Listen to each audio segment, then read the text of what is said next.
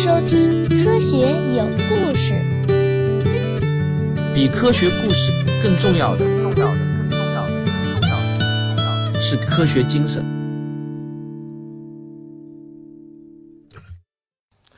好，我们今天啊，继续来给大家讲医学有故事。之前的三期节目呢，我给大家讲了德国医学大神科赫的故事。我看到就有观众留言说啊，感觉呢就像是看了一部精彩的电影，很有画面感。最重要的是啊，听完科赫的故事，真的是感受到了科学的魅力。这种科学思维的力量啊，实在是太强大了。但是啊，我们都知道，科赫的遗憾是，他只找到了让人得很多传染病的病因，这个呢，也就是疾病的本到底是什么。但他并没有找到对付他们的办法。读科学史啊，经常会让我在脑子中浮现接力赛跑的场景。什么呢？就是科学家们啊，就像是一个一个的接力赛跑的队员，他们不断交接着接力棒，把人类文明不断的向前推进。历史呢，就把找到对付细菌和病毒的接力棒交给了另外一位医学大神——法国的巴斯德身上。好，从今天开始呢，我就要来给你们讲巴斯德的故事。这个故事的内容啊，依然来自这个读库出品的《医学大神》这套丛书系列。那这本呢叫《天纵之才：巴斯德与人工疫苗》，作者呢是朱世生老师。那我再次对读库和朱生生老师给我的免费授权表示感谢。那大家如果听我讲的不过瘾啊，可以自己买这套书来看。严格来说啊，巴斯德呢是一个化学家、微生物学家，他不是一个医生，但是他在医学史上却留下了浓墨重彩的一笔。你可能经常会听到一个词，就是巴氏消毒法，这里面的巴氏指的呢就是巴斯德。我插句题外话啊，还有一个叫巴氏消毒液，这个呢跟巴斯德啊其实是半毛钱关系都没有的。这个巴氏消毒液中的巴氏啊，是一九八四年的意思。表示呢是八四年的一个科研成果，而那个巴氏消毒法就是巴氏啊，平舌翘舌我有时候分不清。巴斯德的故事啊，就要从这个大名鼎鼎的巴氏消毒法开始讲起。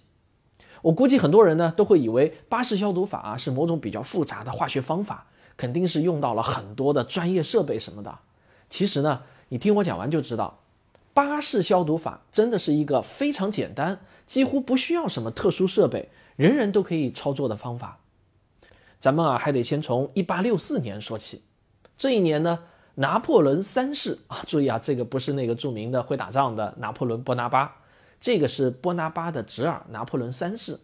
他就问巴斯德，有没有更好的办法，从根本上来解决酒变酸的问题，让法国的这个支柱产业啊真正的繁荣起来。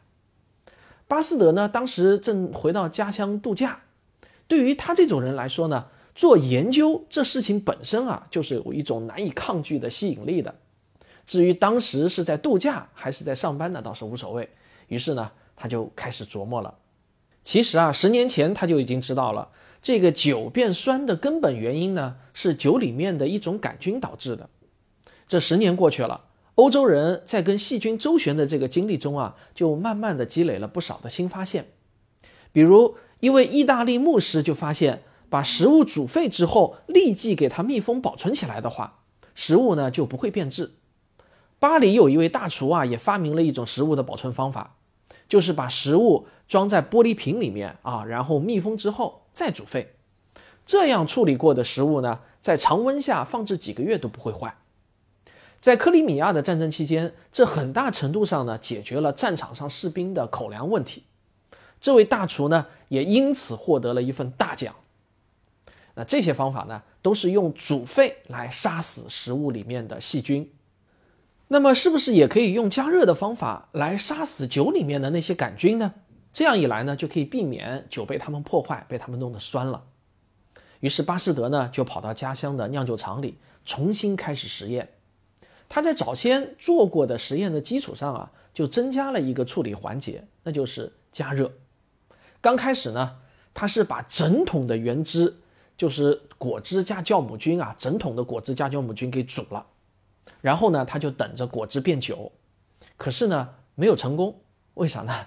因为这个果汁这么一煮啊，就不会变成酒了，这个原因嘛，当然很简单，高温不仅能够杀死杆菌，也能杀死酿酒的那些酵母菌啊。这个酵母菌被杀完了，这个果汁当然就不可能发酵产酒了。那么巴斯德就想啊，那我就在加热之后冷冷却，然后呢再加入酵母菌。这次啊倒是成功了，这次的果汁呢能酿成酒，而且因为果汁经过加热，里面的杆菌全部都杀光了，所以呢酿出来的酒就不再会变酸。但是啊，这个办法拿到酒厂里实验之后啊，效果呢不是太稳定，这个酒啊还是有不少变酸的。巴斯德到现场一查看啊，他就明白问题出在哪儿了。他自己的操作呢是在实验室里完成的。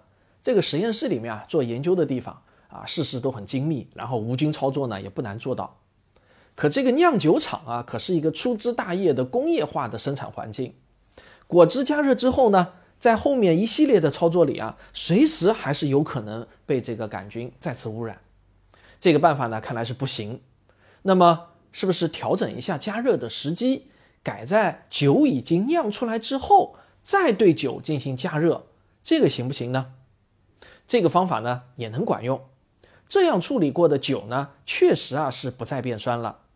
如果在加热之后立即封装，不让杂菌有机会混进去，那么这个酒啊，就算放置多年都没有理由变酸。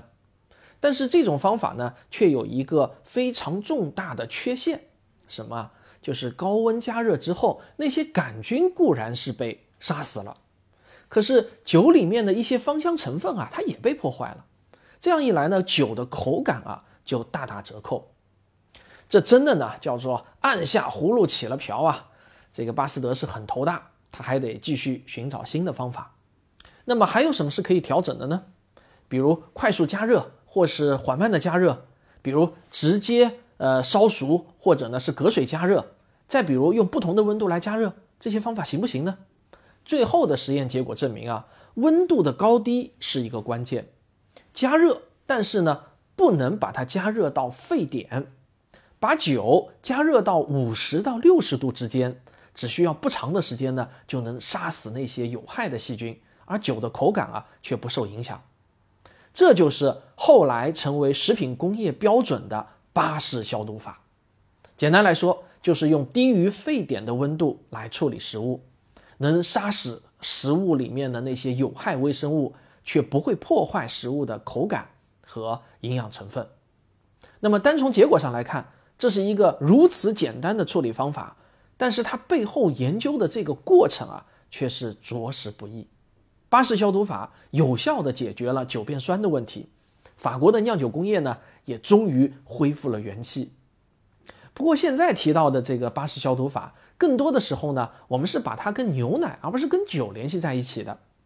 大家在买回来的那种袋装的可以常温保存的牛奶啊，在包装袋上呢，你往往就能找到巴氏消毒法这样的字样。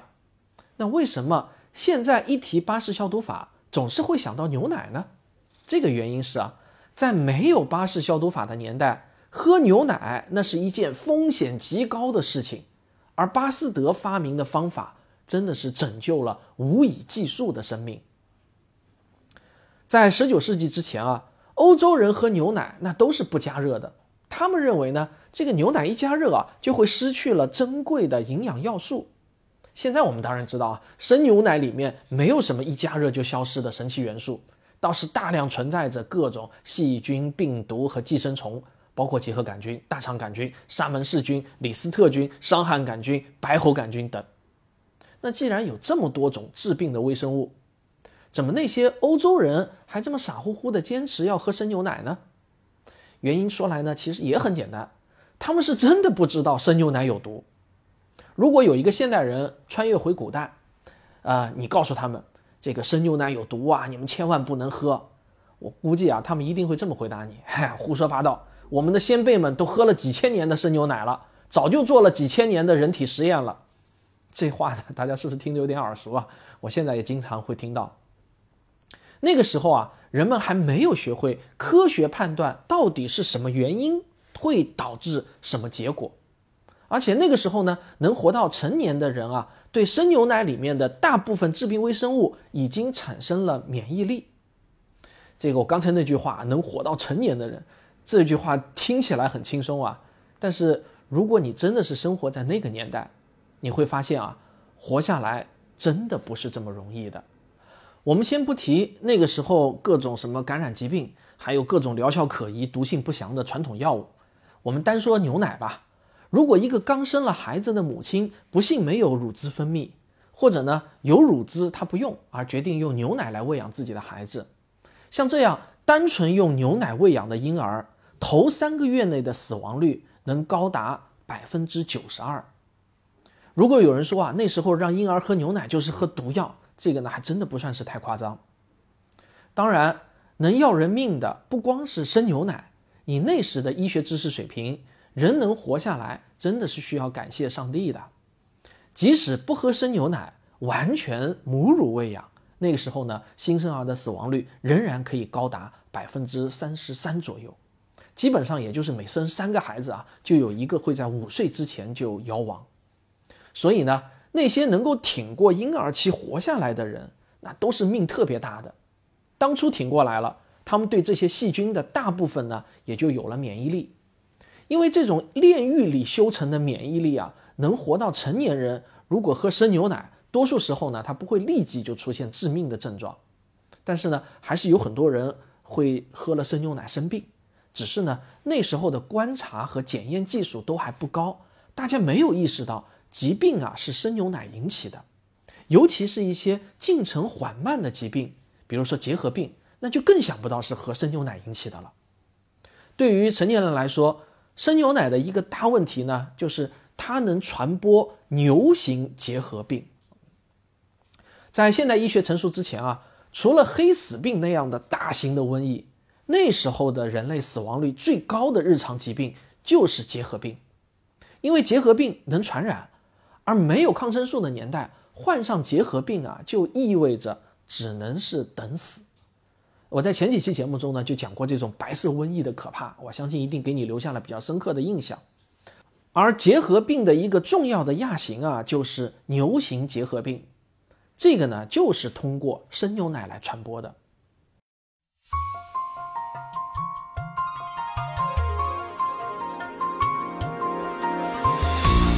如果我的免费节目你都听完了，别忘了我还有很多收费专辑，他们是《科幻世界漫游指南》《环球科学有故事》《科普经典解读课》《真假世界未解之谜》《少年物理启蒙课》，全都已经完更了，可以一口气听到爽哦！一个盒饭钱就能享受一顿知识大餐，怎么算都是值得的。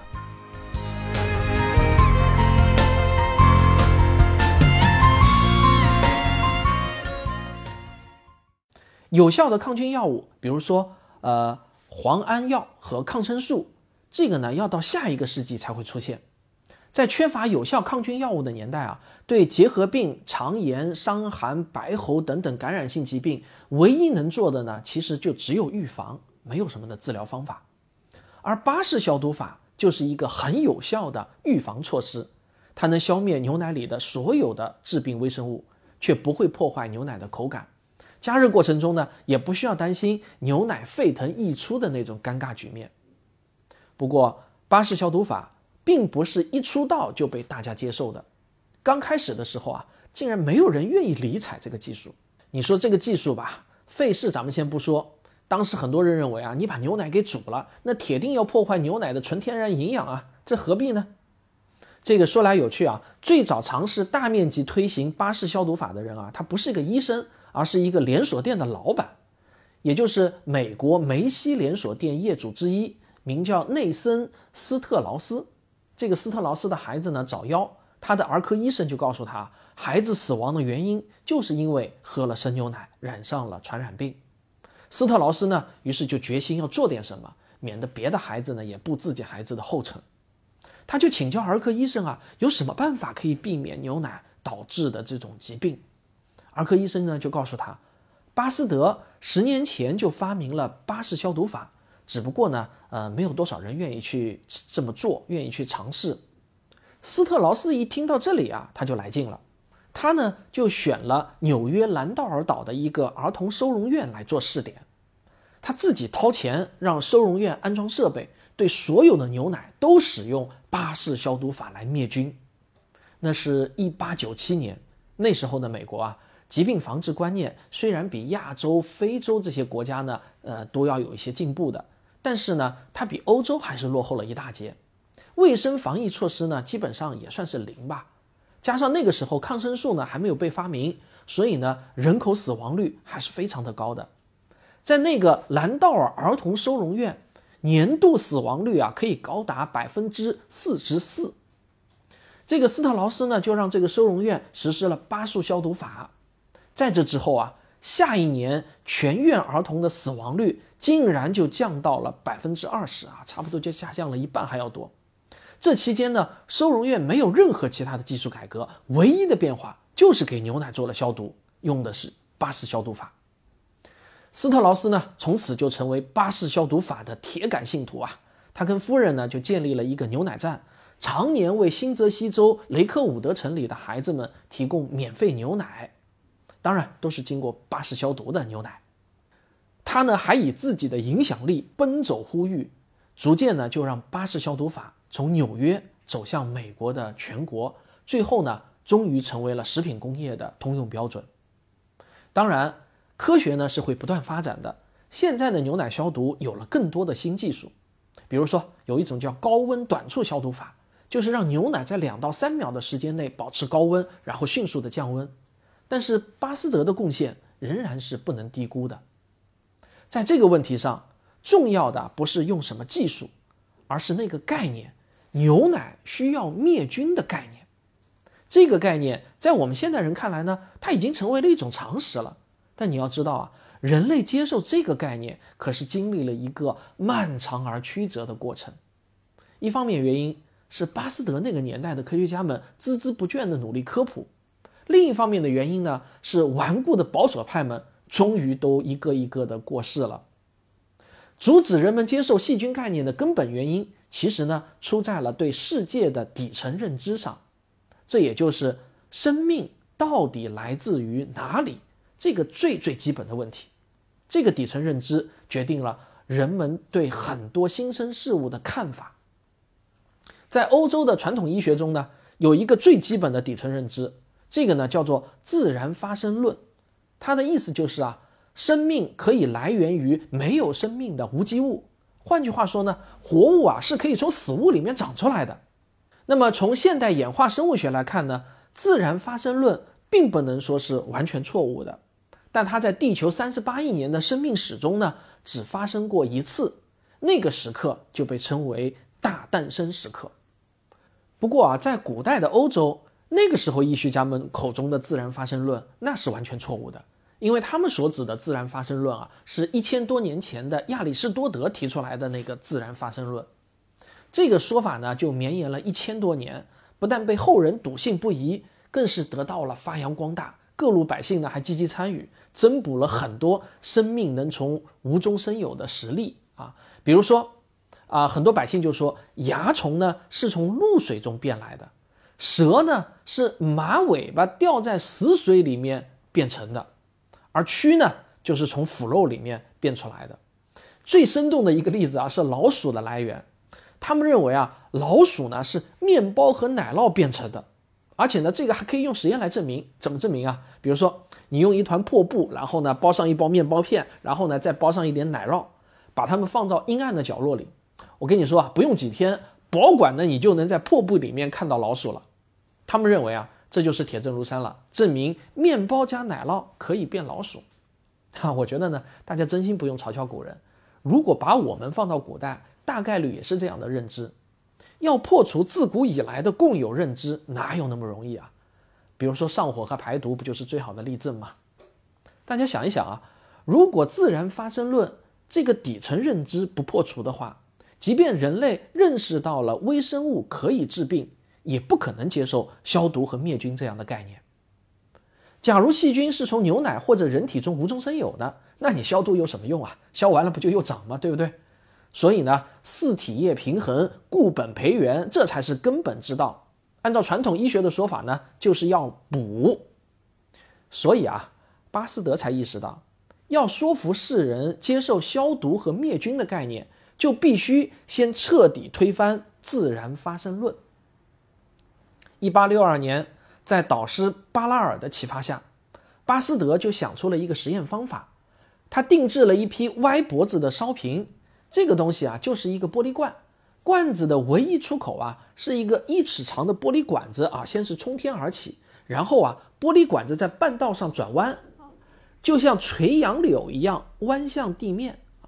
有些版本呢，还让玻璃管子的最末一段重新扬起，朝上头走一点啊。这个整个玻璃罐呢，看起来就有点像一一只鹅俯身挑衅的那种样子，所以呢，有人就把这种歪脖子烧瓶呢叫做鹅颈烧瓶。巴斯德就是用这种鹅颈烧瓶装上了肉汁，然后呢煮沸杀菌，完了以后呢就让它待在适合的温度下孵化。一个星期过去了，这个肉汁完全没有变浑浊；两个星期过去了，仍然没有变浑浊。有几个当年巴斯德制作的这种鹅颈烧瓶，现在呢都还放在巴黎的巴斯德学院里面公开的展览。迄今为止啊，这些瓶子已经放置了一百五十多年，里面的肉汁儿啊依然是清亮的。其实呢，那个弯管并没有封口，空气呢是可以自由出入的，只不过细小弯曲的管道隔绝了风的扰动，没有了风的推送，空气里的微生物呢就只能是望汤兴叹。地球引力使它们无法在那段朝上走的玻璃管里面继续的攀升。然后，巴斯德就把其中一些烧瓶的瓶颈给打破，让空气里的微生物呢可以降落进去。果然，几天之后啊，里面的肉汁就变浑浊了。这个实验结果那是相当的震撼啊，至少对当时的人来说是这样的。看完了巴斯德的演示，这个坚持自然发生论的人啊，那就减少了一大波。不过，医学观念的发展依然没有想象的那么顺利。底层认知虽然在进步，可崇古派们的观点哪有这么容易就转变啊？巴斯德从1865年开始提出微生物治病的理论，可是，一直到1879年，这十多年中，巴斯德找到了无数的证据，可医学界的主流啊，仍然不愿意接受这样的理论。有一次呢。他作为旁听者参加一个产乳热研究的会议，在这个会上呢，当时的妇科专家埃尔维阿就介绍了细菌致病理论。不过，这个埃尔维阿他介绍的时候啊，其实是拿当靶子来打的，因为在他看来啊，这种说法呢，只不过是一种有趣的新说法而已。至于他自己啊，他不认为这个叫细菌的东西能够导致产褥热，因为古籍中的记载呢很明确。导致产褥热的叫瘴气。埃尔维尔一边说啊，台下呢就有不少人是颔首赞许啊。瘴气这个词呢流传了千年，这个熟悉的词汇呢总是会让我们感到安全感。即使呢谁也说不清这些词到底是什么意思，大家听到这样的词呢，依然还是会觉得自己好像是听懂了。但是呢，巴斯德就按耐不住了，他当场就打断了埃尔维厄，他大声说道。导致产褥热的和所有流行病的不是什么胀气，而是细菌，是医生身上的细菌。医生把病人身上的细菌给带到了健康妇女的身上。说着呢，他就冲到黑板前，画出了一串项链似的东西。这个呢，其实就是链球菌啊。他说：“你们自己可以去证明这一点，拿显微镜看看产褥热病人的产道分泌液吧，你们就会看到这样的细菌。”可惜呢。巴斯德的话，并没有几个医生真的能够听进去。或许有些人会想啊，叫胀气和叫细菌有这么大的差别吗？反正不都是一种外界不好的物质进入了人体了呗？不，我想跟你说啊，差别巨大。因为假如我们只能笼统的知道一个无形的概念胀气，那么我们就永远没有办法找到对付它的办法。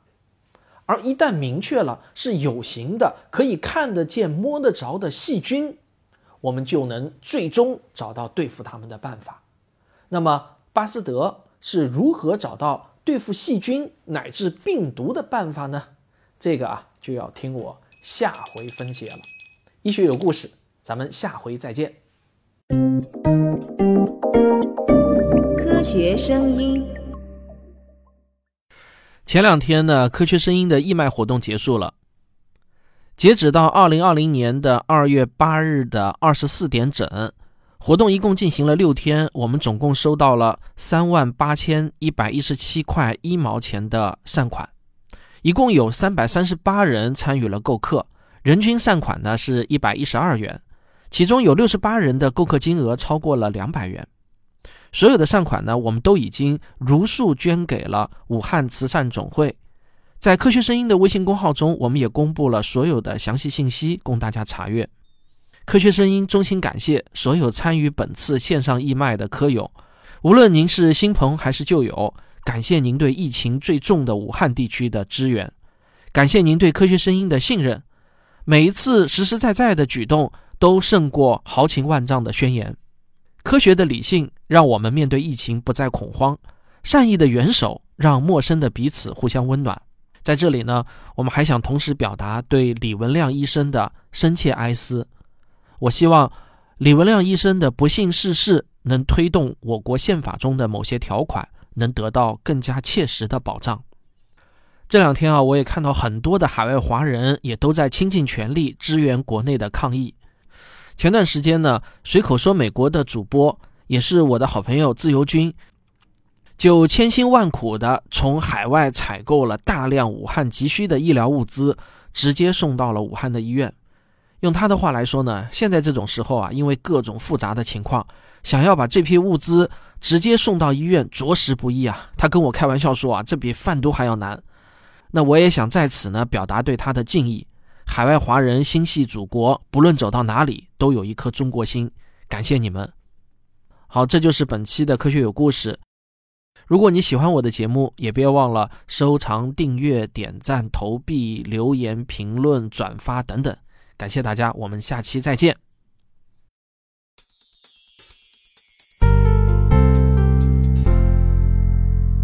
科学声音的观众微信群已经建立好了。只要加我的个人微信号“科学有故事一”，我就会加你入群，大家一起来聊聊科学。